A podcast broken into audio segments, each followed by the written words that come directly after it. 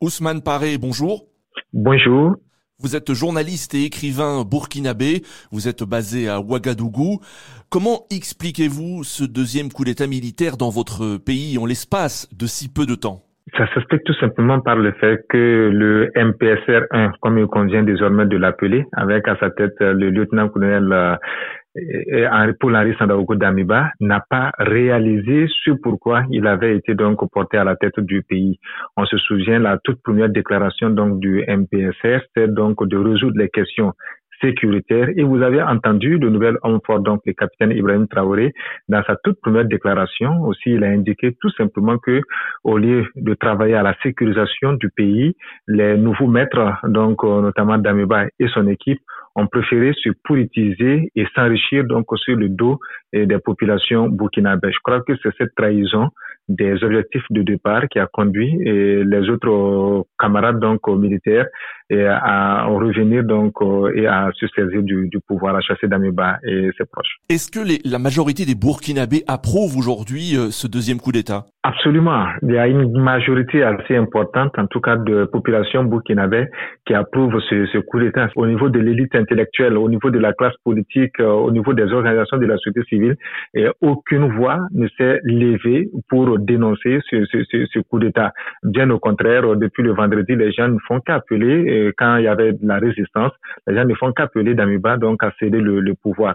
Il faut noter qu'il y avait une exaspération au sein de la population parce que les gens attendaient concrètement des résultats, mais pendant tout le temps qu'a duré le pouvoir donc de Paul Henri Sandaogo Damiba, on n'a véritablement pas vu d'action concrète euh, sur le terrain. Qui est euh, Ousmane Paré, le, le, nouvel homme fort du pays, le capitaine Ibrahim Traoré, et quelles sont ses intentions pour euh, le pays? Le capitaine Ibrahim Traoré, c'est un militaire, on le dirait ainsi, de, de, de 34 ans, peut-être contrairement à euh, ceux qui, qui l'a chassé, il n'était pas lieutenant-colonel, donc il est un peu, on dira, leur, leur, leur cadet en termes d'âge aussi, donc il n'a que 34 ans. Et ce que ces hommes disent de lui, c'est qu'il était sur le terrain, il, il était régulièrement donc avec, avec ces hommes et il combattait souvent avec, avec eux et c'est ce qui fait un peu sa, sa particularité. Et ce qu'il compte faire, c'est de poursuivre tout simplement la lutte et d'engranger des, des, des, victoires. Je crois qu'il essaie d'être à l'écoute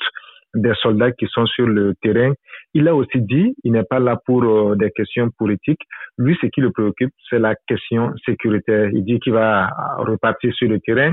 Il veut pas être président. Il veut tout simplement que quelqu'un d'autre euh, soit élu, soit nommé à, à, à, cette place. Donc après la concertation, et lui, sa préoccupation sera donc de libérer le pays. Il a dit à plusieurs reprises en quelques mois, c'est possible. Comment expliquez-vous euh, des attaques contre les intérêts français ces derniers jours?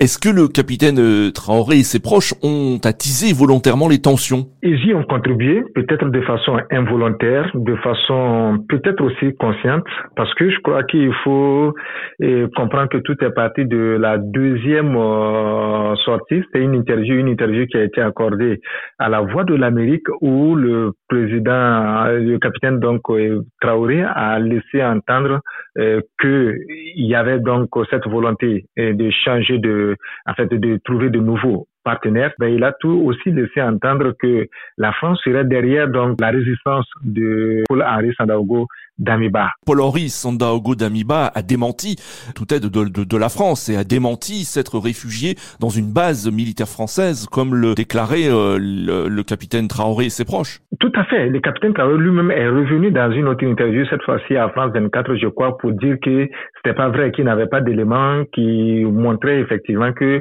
eh, Damiba était donc euh, entre les mains des, des Français. C'est là je dis que ça a été fait sciemment, parce qu'à un certain moment, il y avait de la résistance et ils ne savaient plus, ils étaient en minorité, ils ne savaient plus ce qu'il fallait faire. Donc, je crois que c'est une stratégie, une stratégie discursive, en fait, pour eux, de mobiliser la population derrière, derrière eux pour que la population puisse servir maintenant, euh, je sais pas s'il faut dire, euh, d'intermédiaire, en tout cas, de, de poids Voilà pour contrecarrer la, la résistance donc de Paul-Henri Sandaogo d'Amiba. Ce que reproche le capitaine Traoré et ses proches hein, à Paul-Henri Sandaogo d'Amiba, si je comprends bien, c'est de c'est de s'être politisé et d'avoir pris goût à la politique plutôt qu'à sa mission première, qui était de lutter contre le, le, le terrorisme. Mais qu'est-ce qui vous garantit aujourd'hui et qu'est-ce qui garantit au Burkinabé que le capitaine Traoré, lui aussi, ne prendra pas euh, goût au pouvoir? Absolument rien. Ce qui fait que pour l'instant, on ne peut que euh, croire en eux sur, euh, sur parole. Et ce qui a peut-être d'un peu intéressant, lui, il dit qu'il n'est pas intéressé par le pouvoir. Il y aura donc des assises qui vont permettre de désigner un président civil ou militaire. Donc la première crainte, c'est que ces éléments ou bien une frange de la population n'exige que ce président soit lui, et ça, ce sera déjà une, une, une, une grosse erreur. Et l'autre élément, c'est de voir comment est-ce qu'on peut avoir un mécanisme qui puisse permettre d'encadrer cette, cette, cette, transition de la meilleure des manières possibles. Il y a déjà des acteurs qui appellent à ce qu'on puisse tenir une conférence souveraine nationale donc afin que toutes euh, les composantes de la population puissent se saisir de la question et définir clairement la ligne de conduite que doit suivre cette, euh, cette transition. Ousmane Paré, merci beaucoup d'avoir répondu à nos questions. Merci. Je rappelle que vous êtes euh, journaliste et écrivain burkinabé et vous êtes basé à Ouagadougou.